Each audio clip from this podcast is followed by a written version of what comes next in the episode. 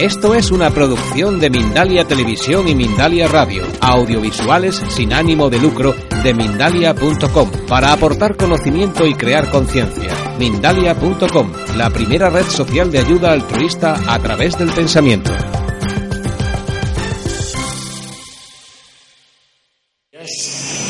Yo suelo presentar en, de pie, intentar adaptarme a, a la situación. Eh, tengo que ser breve los agradecimientos, pero son importantísimos porque, en especial a Miriam Alguero, presidenta de la Asociación de Oncología Integrativa. Miriam, ha sido un trabajo magnífico estos años y, gracias a ti estamos reunidos hoy aquí para poder expresarnos con libertad y, y, poder hablar de lo que de lo que conocemos que es la oncología integrativa y yo en mi caso voy a explicar no tan someramente, pero voy a explicar eh, un tema muy, muy importante que es el de las evidencias científicas de, las terapias complementarias. Esto no funciona.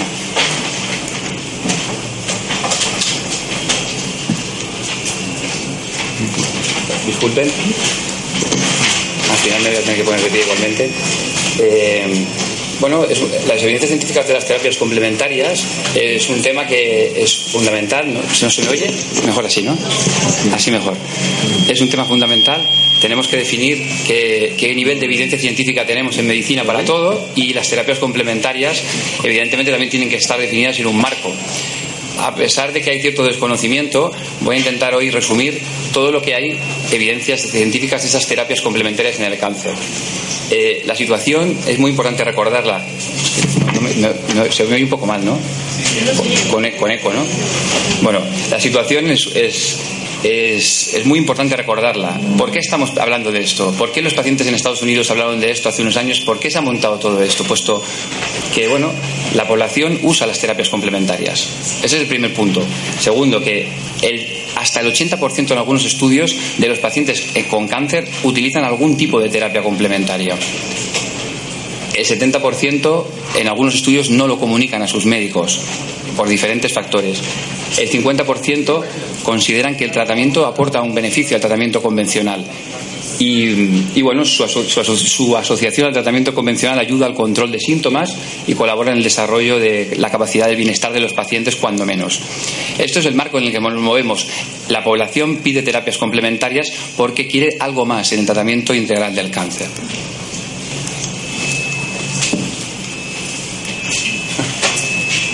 Va a ser complicado. Escuche, ponte, ponte el ordenador de frente tuyo.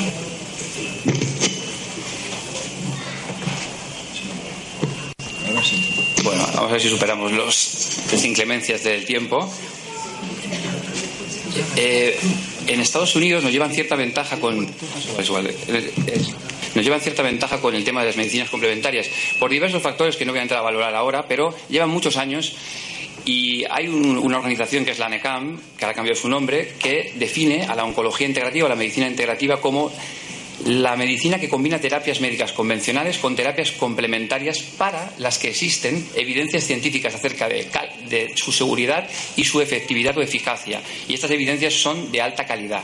Esto es la oncología integrativa según esta asociación.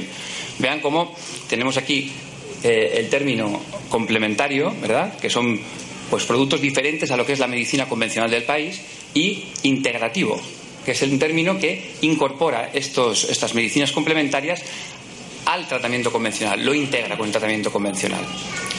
Para enterarnos un poco, para, para resumir, hay, según esta organización americana, cinco aspectos fundamentales de esas terapias. Son muy difíciles de clasificar y algunas se tocan unas con las otras, pero básicamente podemos hablar de terapias que se basan en la dieta, en productos eh, de dietoterapia, fitoterapia, vitaminas, minerales, suplementos nutricionales, lo que serían las terapias energéticas, aunque es difícil de definir, Reiki, terapia magnética, Qigong, Tai Chi, sistemas médicos alternativos, como la medicina tra tradicional china, la homeopatía, la naturopatía o la ayurveda, alternativos en nuestro sistema, oficiales en otros sistemas médicos de otros países.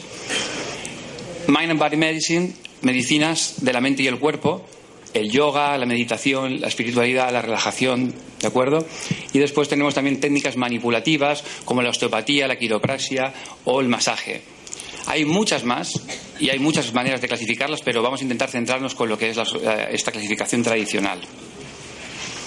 Eh, en un estudio del Hospital de Mataró, en Barcelona, eh, se vio que los usuarios de los servicios de oncología referían un, un uso de tratamientos biológicos, es decir, plantas, suplementos nutricionales, vitaminas, de un 34%, terapias manuales el 11%, homeopatía el 12% aproximadamente, medicina china el 5% y 35% los métodos cuerpo-mente. Esos son datos más de nuestro Estado. Y bueno, como decía, la oncología integrativa no es nada que nos hayamos inventado, no es nada que aparezca aquí de, un milagro, sino, un milagro, sino que es, es un tema que lleva muchos años ya en el mundo y en Estados Unidos existe esta agencia nacional que ha sido creada con fondos públicos para, fíjense, ¿cuál es la misión de esta agencia? ¿De acuerdo?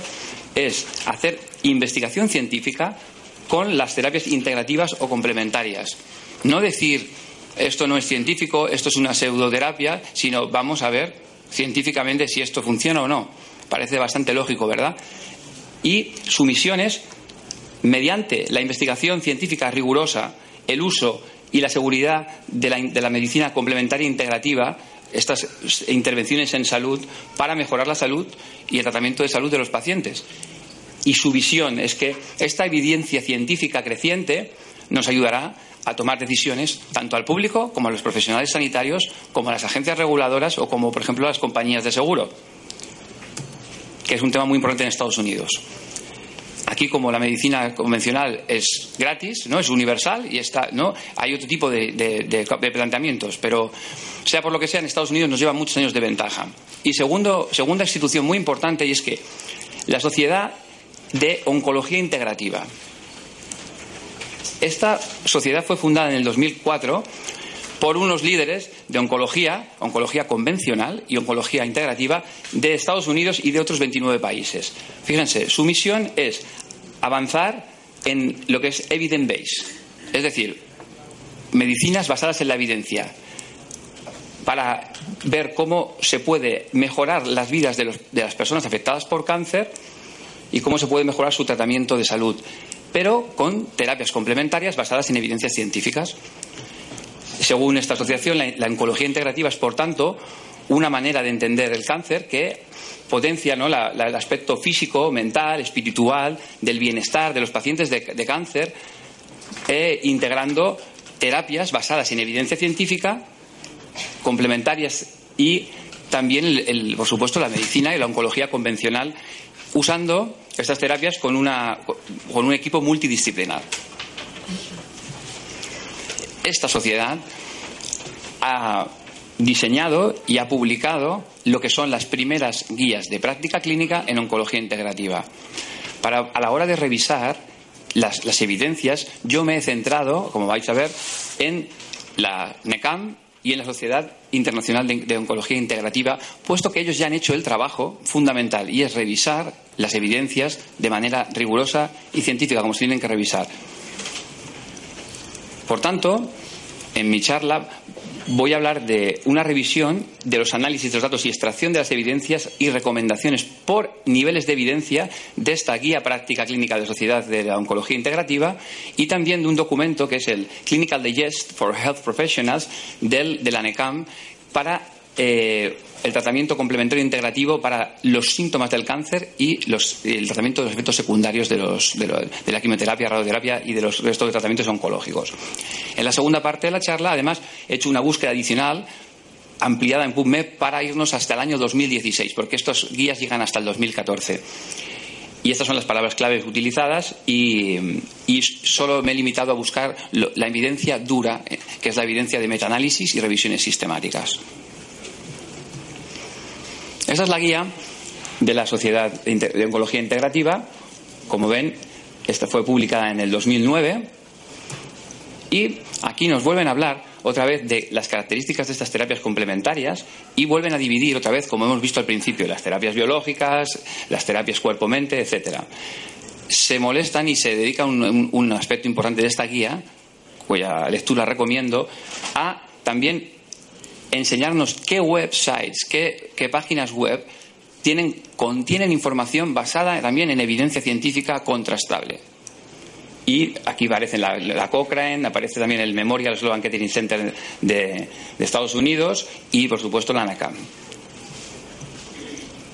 En esta primera guía del 2009 vemos los niveles de evidencia ordenados de la siguiente forma. La recomendación 1A, ¿de acuerdo?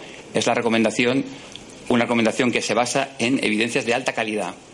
Por supuesto, los beneficios claramente superan a los posibles riesgos o, problemas de estas terapias. este nivel de evidencia 1A viene de ensayos clínicos randomizados, aleatorizados de tamaño importante.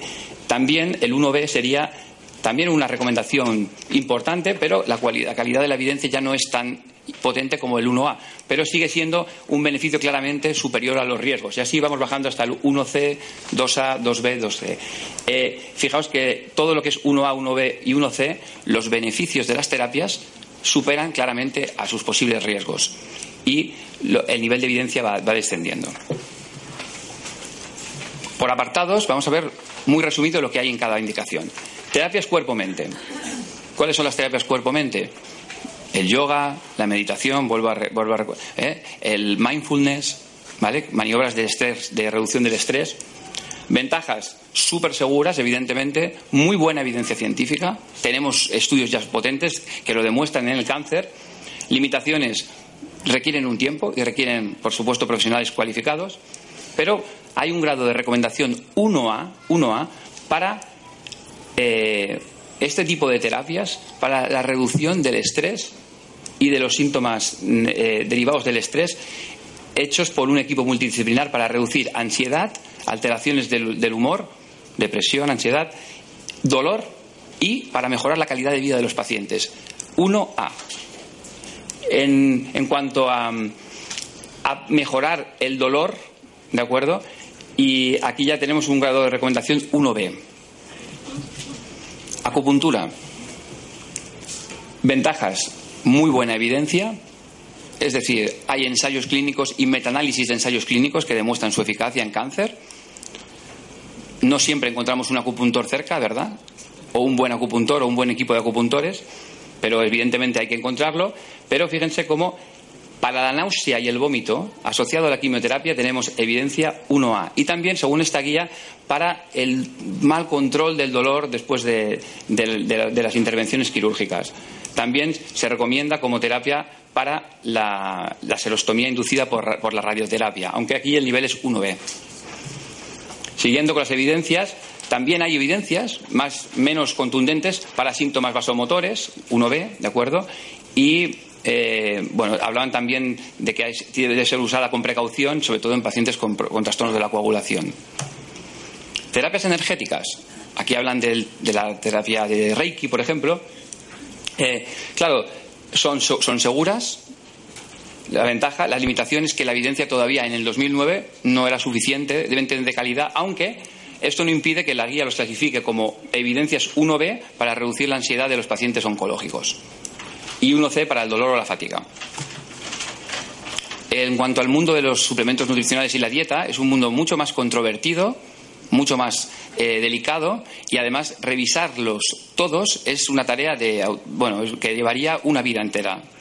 Pero eh, casi todas las guías siempre hablan de que, bueno, hay que evaluar a los pacientes oncológicos acerca de qué suplementos están tomando antes de que empiecen la terapia con quimioterapia y además se les tiene que referir, se les tiene que derivar a, a, profesionales para que les ayuden con su nutrición, con su dieta, con la suplementación nutricional y en todo lo que relacionado a su, a su manejo de, la, enfermedad relacionado con la alimentación. Grado de recomendación 1B. Em, también se recomienda que se tenga mucho cuidado con la posible interacción de estos suplementos nutricionales con la quimioterapia y con algunos otros tratamientos que lleva el paciente o inmunoterapia, por ejemplo. Y según esta guía del 2009, no habría evidencias científicas para recomendar ningún suplemento nutricional como prevención del cáncer. Aunque esto es muy discutible, pero es lo que dice la guía. Y nos vamos a centrar en evidencias duras. En cuanto a las terapias de, como masaje, tenemos una recomendación 1C también. Es decir, que el beneficio es superior al riesgo, los estudios son de peor calidad que, por ejemplo, los de acupuntura. Pero también dicen que masaje sería una buena terapia para recibir en un equipo de oncología multidisciplinar como terapia del dolor, como acompañante de la terapia del dolor. Estos, son las guías del 2009 y ahora vamos a ver lo que sería el documento de la, de la antigua NECAM, que ahora es el NCCIH, que es un resumen clínico para profesionales de la salud sobre las terapias complementarias para el tratamiento de los, de los síntomas del cáncer y de, los, y de los efectos secundarios de las terapias contra el cáncer. Vamos a ver un poco lo mismo, porque se mueven las mismas evidencias y no puede diferir mucho. Acupuntura.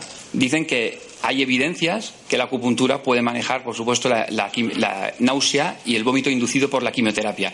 Esta es probablemente la indicación más clara de la, de la acupuntura, aunque tiene otras, como hemos visto. Cuando vamos al detalle de lo que dicen estas guidelines de, la NECAM, vemos que se basan en las guías que acabamos de ver del 2009 de la Sociedad de Oncología Integrativa, también en otras guías que fueron, que luego veremos a continuación en la presentación, que son publicadas por el, por el Colegio de, Médicos de la revista Chest, y también de una revisión Cochrane del 2013 que, en pacientes con serostomía. Aquí se vea un efecto leve pero un efecto significativo de la acupuntura en reducir, en aumentar la saliva y eh, lo que pasa es que los, ensayos son de, son de, baja evidencia. Eh, en cuanto al mindfulness, atención al momento presente, técnicas para estar atentos, hay una evidencia de que estas terapias pueden bajar el estrés, reducir el estrés, ¿de acuerdo? Y puede ayudar a los pacientes con cáncer en su ansiedad, estrés, fatiga y para las alteraciones del sueño y en general para incrementar su humor. ¿De acuerdo? Para mejorar síntomas depresivos. Es muy interesante y tenemos evidencias 1A. Es decir, que tanto la acupuntura para la náusea y vómitos como los programas de mindfulness y stress reduction están demostrados científicamente por, publicaciones ya contundentes. Aquí hablan un poco del resumen, ¿vale? Y vuelven a hablar también de estas guías del 2009 que os he mostrado anteriormente y las guías del 2014 específicas para cáncer de mama puesto que en el cáncer de mama es donde existe todavía más evidencia en este campo. Es en el tipo de tumor que más se ha trabajado el mindfulness. Eh, vemos como, también hay un metaanálisis posterior del 2013 de, nueve estudios examinando la, eficacia del mindfulness en pacientes con cáncer de mama y también volvemos a ver un positivo, un efecto muy importante positivo para mejorar el estrés, la depresión y la ansiedad en esta población de mujeres con cáncer de mama. Por supuesto, la seguridad de estas terapias es muy alta. En masaje vuelven a hacer énfasis de que el nivel de investigación es menor que en otras áreas, pero también desde el NCIH recomiendan que se aplique esta terapia como parte de un tratamiento multidisciplinar del cáncer hacen un resumen de lo que son las evidencias. De nuevo vemos la, guía del 2009 que hemos mostrado anteriormente, la guía del 2014 en cáncer de mama, otra guía que vamos a presentar a continuación de la, revista Chest y otro metaanálisis del 2014. Que, que, bueno, parece que 12 estudios, 559 pacientes y examinaron el efecto de la terapia de masaje en pacientes con dolor y cáncer. Y la conclusión fue que el masaje reduce el dolor, especialmente el dolor posoperatorio. Y por tanto también eh, con este metaanálisis nos introducimos también en evidencias 1B, 1A. Yoga. No es lo mismo el yoga que la meditación, ¿verdad? ni, el, mindfulness. Pero el yoga como, terapéutica también ¿eh? parece que ayuda a mejorar la ansiedad, la depresión y, el, y el estrés emocional. El nivel de evidencia en cáncer es menor que para la meditación y para el mindfulness, pero han aparecido también muchas, muchas nuevas guías que concluyen que, sobre todo en cáncer de mama, es una, también una terapéutica eficaz para este tipo de indicaciones. En 2014 hubo una revisión de la Cochrane para examinar el yoga, pero en cánceres de tipo hematológico. Y en este tipo de cánceres no se ha visto eh, un efecto positivo pero es solo un estudio de 39 participantes, por lo tanto tampoco es, muy relevante. Seguimos con lo del tema de productos naturales, suplementación natural, que hemos visto antes, y vemos cómo está en la línea de la guía que hemos presentado anteriormente. Eh, muchas medicinas, fitoterapias han encontrado efectos que son prometedores para manejar síntomas, etcétera, la náusea y el vómito, el, dolor o la fatiga o el, o, el, insomnio, pero la evidencia está, es limitada. Y además siempre hacen hincapié en que bueno, todos estos productos pueden tener interacciones y pueden tener de alguna manera peligros en el tratamiento. Aunque esto habría que verlo producto por producto, igual que se hace medicamento por medicamento. Se salva alguno y en esta guía se salva que eso le gustará al doctor Gascón, eh, el jengibre. El jengibre se salva porque ha habido unos estudios aleatorizados, controlados con placebo, que se ha demostrado que es efectivo en, dos ensayos clínicos, sobre todo, que son los que se muestran aquí, unos en 576 pacientes, que ya es una, N importante, y otro en, en 31 niños, en el cual se ve que los efectos añadidos al tratamiento convencional son significativos y con muy pocos efectos secundarios. Como resumen de las evidencias científicas y esta primera parte de la charla, según la NECAM y la Sociedad de Oncología Integrativa, que han revisado, no lo olvidemos, y enfatizo mucho esto, han revisado de forma sistemática la evidencia científica, ¿eh? todos los pacientes con cáncer deberían ser preguntados sobre el uso de las terapias complementarias alternativas en la visita oncológica convencional. 1C. Acupuntura está recomendada como terapia complementaria en dolor mal controlado y náuseas y vómitos post-quimioterapia. 1A. Serostomía 1B. Manejo del estrés con el Mind and Body Techniques, como con el Mindfulness, mediante un enfoque multidisciplinario para reducir ansiedad, trastornos del ánimo, dolor y aumentar la calidad de vida. 1A. A veces oímos que no hay, no hay ni una sola evidencia científica de las terapias alternativas cada vez menos, pero hay gente que todavía lo sigue diciendo. Pues no solo es que no haya ni una sola evidencia, sino que tenemos evidencias del más alto nivel, que proceden de estudios bien diseñados, metodológicamente correctos y en, un grupo importante de pacientes. Intervenciones cuerpo-mente se recomiendan como parte del tratamiento multidisciplinar para el control de ansiedad, alteraciones del humor y dolor crónico. Esto tendríamos que plantearnos por qué no se está haciendo en los hospitales en, nuestro país y cómo podemos mejorarlo terapia con masajes para ansiedad, dolor, 1C, y terapias basadas en la manipulación de campos bioenergéticos, pues son muy seguras, pero las, evidencias son más discutibles. Aún así, el riesgo-beneficio, el beneficio es mucho más alto que el riesgo. Si vamos a pasar ahora de puntillas sobre guidelines específicas, eh, guías de práctica clínica para diferentes tipos de cáncer. Es decir, no solo todo el cáncer, sino vamos a ver patología concreta. También han sido publicadas recientemente. Perdón por esta diapositiva que no se ve bien, no sé por qué ha salido esto así, pero esta es la guía de la Sociedad Internacional de Oncología Integrativa del 2014 y es para el cáncer de mama. ¿De acuerdo? Aquí los estudios y el tipo de, recomendaciones están entre bajas, moderadas y altas y también dependen del tipo de calidad de los estudios eh, presentados. Y fíjense cómo volvemos a ver que en ansiedad y estrés la recomendación es B para la meditación, para la musicoterapia, para el yoga, recordemos cáncer de mama, y es una evidencia, es una recomendación tipo A, es decir, basada en estudios, metaanálisis y que el, beneficio claramente supera el riesgo para la meditación, las, alguna tipo de relajación y el yoga en este tipo de pacientes. Vemos que vuelven a aparecer las terapias cuerpo-mente con fuerza. Eh, después hay diferentes niveles de, evidencia para otros síntomas como la fatiga, el linfodema o la neuropatía esta asociación de oncología integrativa hizo sus guías, pero también una asociación, ¿de acuerdo?, que es mucho más convencional, si me permiten la palabra, y que publica sus guías de diagnóstico clínico en la, revista CHES, una super revista muy, muy afamada y con un factor de impacto altísimo.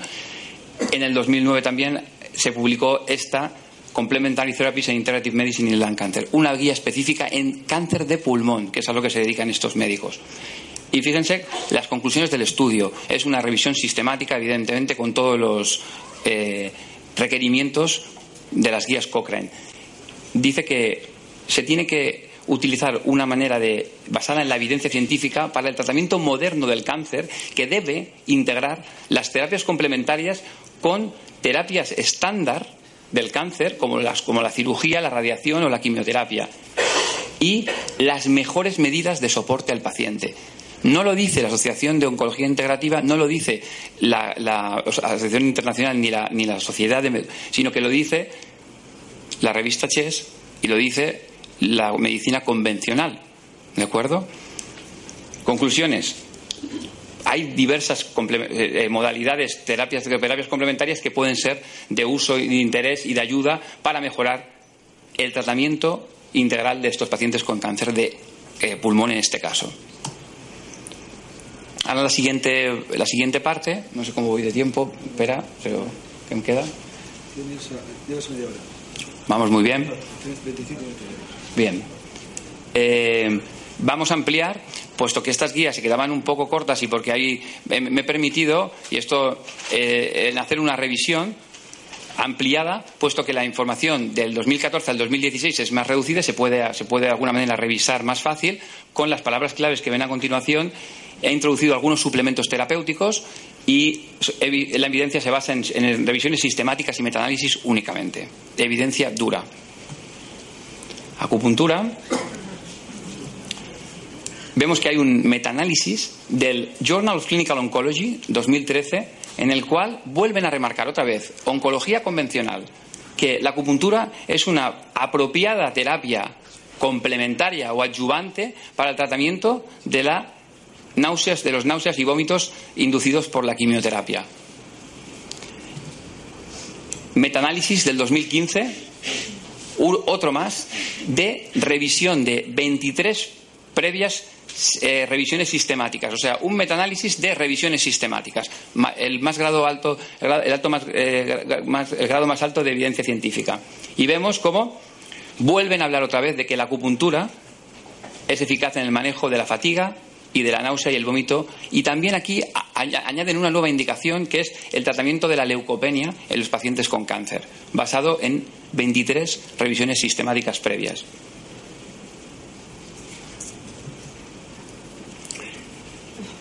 No he hablado de la homeopatía. Hasta ahora, en la NECAM solo se hace mención, no aparece en los estudios, curiosamente tampoco en la guía de la Sociedad de Oncología Integrativa, pero hemos visto que la homeopatía la usan los pacientes entre un 10 y un 60% en algunos casos. Y vamos a ver que si también tiene alguna evidencia científica. Bueno, vuelve a salir mal esta diapositiva, perdónenme, pero es una guía, esto es una revisión sistemática de la revista del, perdón, del grupo Cochrane, ¿de acuerdo? Han revisaron en el 2009 la evidencia científica que hay sobre homeopatía y cáncer en pacientes. Y vemos que había dentro de los estudios que, encontrábamos, había dos estudios con poco riesgo de, sesgos y que demostraron beneficio de la pomada de caléndula en la prevención de la, dermatitis inducida por radioterapia, un estudio en 254 pacientes, y también de una combinación de medicinas homeopáticas denominada Traumel S, comparado con un placebo para la estomatitis inducida por la quimioterapia otros dos estudios con resultados positivos, pero el riesgo de sesgo no estaba claro, y cuatro estudios con, con resultados negativos. En base a esta revisión, los autores de la revisión dicen que hay evidencias preliminares que, bueno, que, mm, apoyan o avalan la eficacia de esta caléndula tópica para la dermatitis y el traumel para, la estomatitis inducida por la quimioterapia. Los, estudios necesitan replicaciones, como muchos estudios de medicina, y dice que no hay, no hay evidencia científica para la homeopatía para otro tipo de, adversos, de efectos adversos de, las terapias eh, alternativas. En cuanto a ejercicio, yoga, tai chi, volvemos a ampliar un poco la, investigación, ¿de acuerdo? Y, y, bueno, han vuelto a salir del 2014 al 2016 nuevos, nuevos metaanálisis, ¿de acuerdo? Una revisión sistemática en pacientes que ya han sobrevivido al cáncer y están en la etapa de postcáncer, que como saben todos ustedes es tan importante o más como la etapa del tratamiento, pues que ahí el impacto en la calidad de vida y en las relaciones y en todo es fundamental y hay un vacío importante en cuanto a tratamientos convencionales y también en cuanto al yoga, también en, supervivientes del cáncer y vuelven otra vez a, a demostrar fehacientemente con metaanálisis que se debe incluir ejercicios, programas de ejercicios y, el yoga en las guías de práctica clínica para el manejo de estos pacientes que han sobrevivido al cáncer. El chikun, qigong, es otra técnica también entre la medicina energética o, o el ejercicio, digamos. Y muy recientemente, fíjense, esto es 2016, también tenemos una revisión sistemática de estos efectos en el cáncer del chikun. Y aunque en el 2012 y en 2014 no se recogió en las guías, vemos cómo ya los estudios indican que hay efectos positivos en calidad de vida, fatiga, función inmunitaria y niveles de cortisol en pacientes con cáncer que han podido realizar la terapia o la técnica del chikun. En cuanto a suplementos naturales, es un tema conflictivo, como he tocado, pero aquí la revisión que se tendría que hacer es monumental, puesto que habría que ir suplemento por suplemento, recogiendo todas las evidencias científicas. Entiendo que ya hay algunas organizaciones que se dedican a hacerlo, pero hemos recogido también una, una nueva revisión sistemática que no estaba en las guías de práctica clínica de la Sociedad Internacional en cuanto a los productos naturales para la neuropatía inducida por la quimioterapia. Un gran problema, un gran problema con difícil tratamiento. 1.465 publicaciones se fueron evaluadas, no está mal, ¿eh? solo 12 evaluadas, puesto que eran los ensayos clínicos randomizados, controlados y de alta calidad, uno de electroacupuntura, también estaba metido en la revisión, y hay evidencias de que la vitamina E puede prevenir este problema. Hay unas dosis, hay una, como todo en farmacología, la glutamina, L-glutamina, el aminoácido, también un producto que, que se dice Gosha Jinkigan de medicina china, un, extracto de hierbas de medicina china, y los omega 3, y el mundo del omega 3 podríamos hacer también un congreso aparte, puesto que la dosis es muy importante para poder definir, no, no todos los estudios de omega 3 tienen la misma dosis, pero bueno, también dice que son evidencias promising, dicen, ¿no? Prometedoras. No son contundentes del todo, pero, pero hay estudios clínicos comparados con placebo en, lo cual ya hay efectos positivos.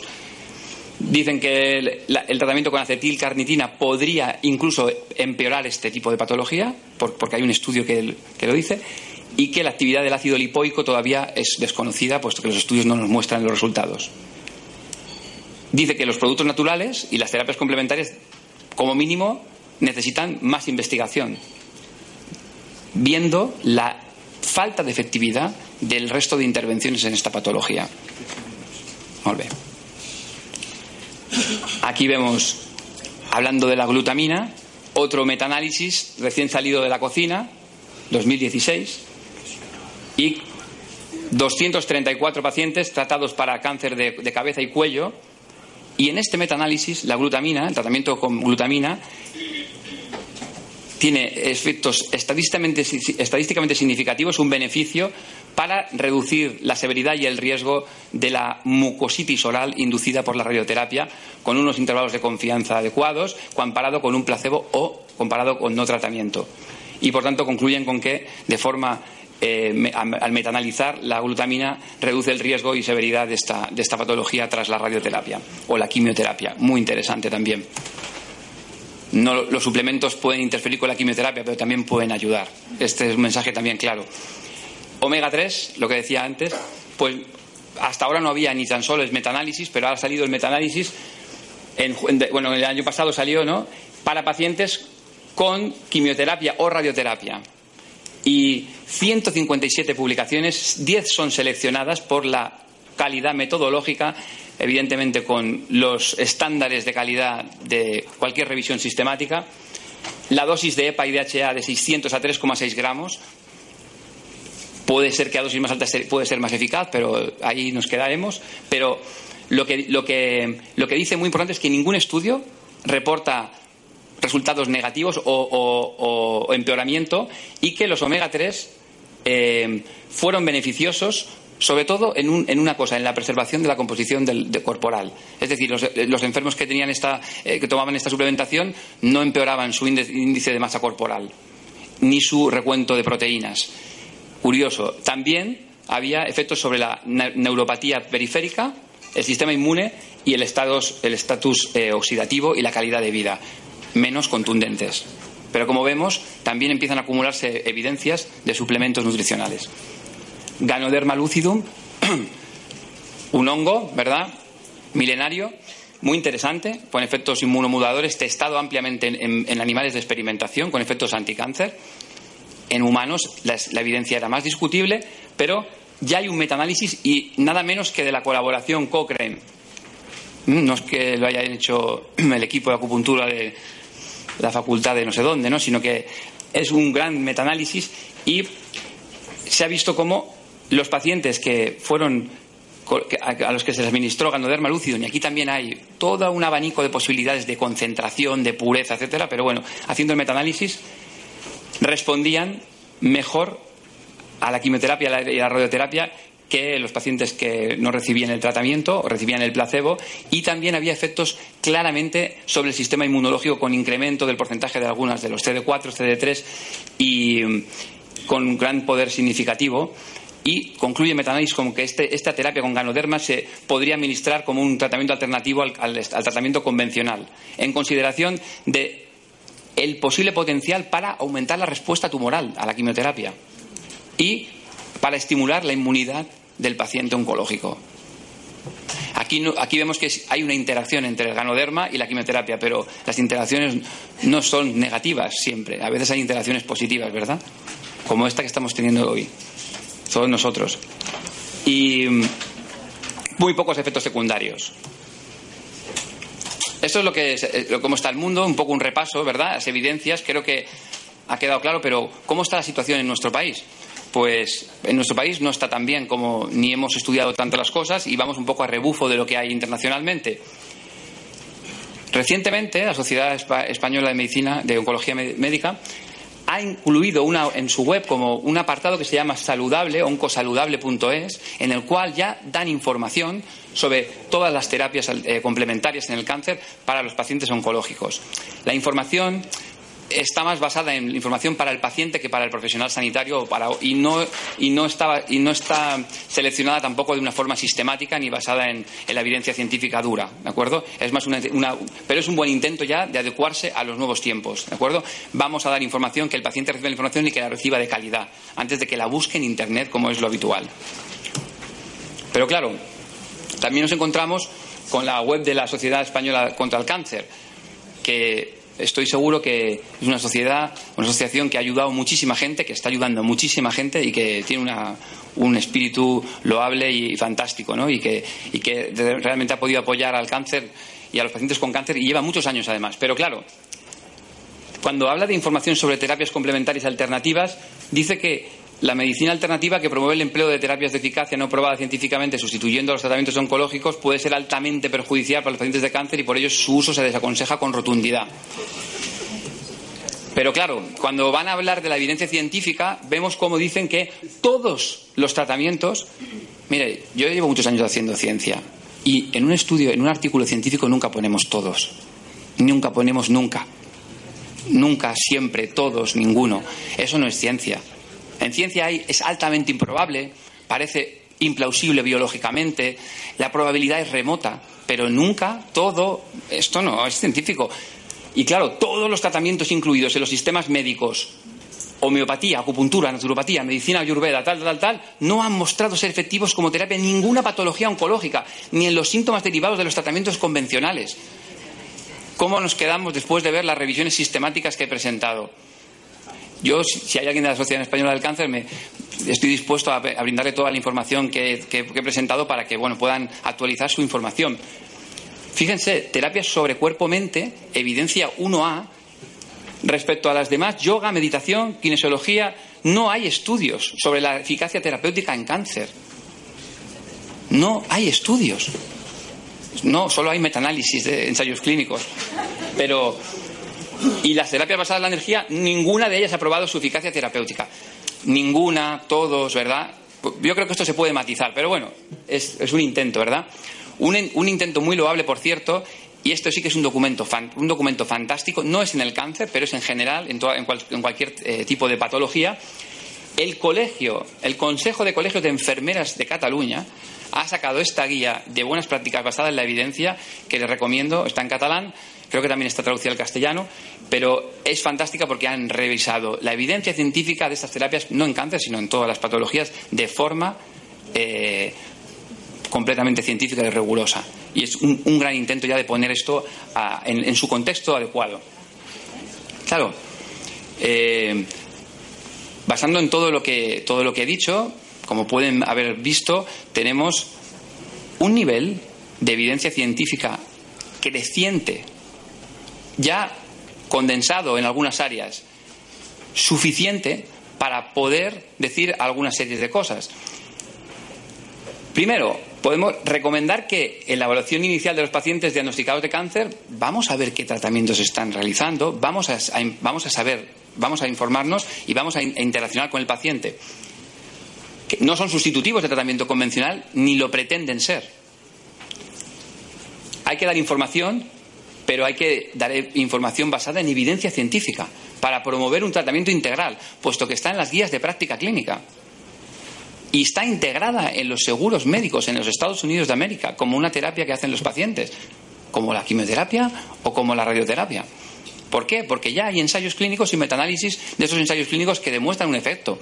No podemos ponernos una venda y seguir diciendo que esto no es eficaz. Hay que facilitar la formación del equipo sanitario y estas terapias, hasta el momento, son solo aplicadas en el área privada de la salud en nuestro país. En consultas particulares en algún pequeño proyecto nuevo, pero en algún hospital privado también, pero están fuera, evidentemente, del, circuito hospitalario en la mayoría de los casos, con alguna honrosa excepción. En beneficio del paciente sería deseable poder utilizar eficazmente estas terapias con o sin la terapéutica convencional según la fase evolutiva de la enfermedad. Durante la quimioterapia para, y, la radioterapia para mejorar su efectividad y disminuir los efectos secundarios y posteriormente, fundamentalmente, para, para ayudar a este paciente oncológico a recuperar el completo bienestar mental, espiritual, físico de la persona, que es, no olvidemos, el objetivo de la medicina. Y yo, por mi, por mi parte más de investigación, creo que queda muy claro que tenemos que fomentar la investigación del máximo nivel desde, desde el Estado y desde también de la iniciativa privada. Ahora se han reducido mucho el coste de investigación y más de difícilmente van a colar ciertas cosas, pero es que esto no es colar nada. Esto es hacer medicina basada en la evidencia y ayudar al paciente con terapias que están documentadas. Fíjense, en Estados Unidos, pues este es el plan estratégico solo para el 2016 del NCCIH. Vamos a ver cómo es la ciencia fundamental, estudios in vitro, estudios en ratas, en laboratorio. Vamos a manejar los síntomas ¿vale? Vamos a, manejar la prevención y vamos a, incrementar los estudios y la, ciencia de esta, de esta. Esos son los objetivos de, 2016. ¿De qué estamos hablando entonces? Pues de las evidencias y de la oncología integrativa. Y yo quiero acabar, ¿no? Pues presentando un poquito lo que es esto, ¿no? No estamos hablando de nada más que la integración de nuestra medicina convencional, de los fundamentos que nos hacen médicos, que nos hacen terapeutas, de todos los avances que tenemos, los grandes avances que ha habido con la quimioterapia, con la radioterapia, con los tratamientos biológicos, con otra manera de entender la medicina, con otra manera que está documentada cada vez más en datos científicos, al igual que la medicina convencional, y que juntos, ¿de acuerdo?, vamos a crear este puente, ¿de acuerdo? Que es un círculo perfecto porque no es ir de un lado al otro, sino que es realmente integrar ambos mundos de forma rigurosa, de forma científica y siempre, no olvidemos, en beneficio del paciente, que es, por supuesto, lo más importante. Y ya está, creo que me ha llegado el tiempo.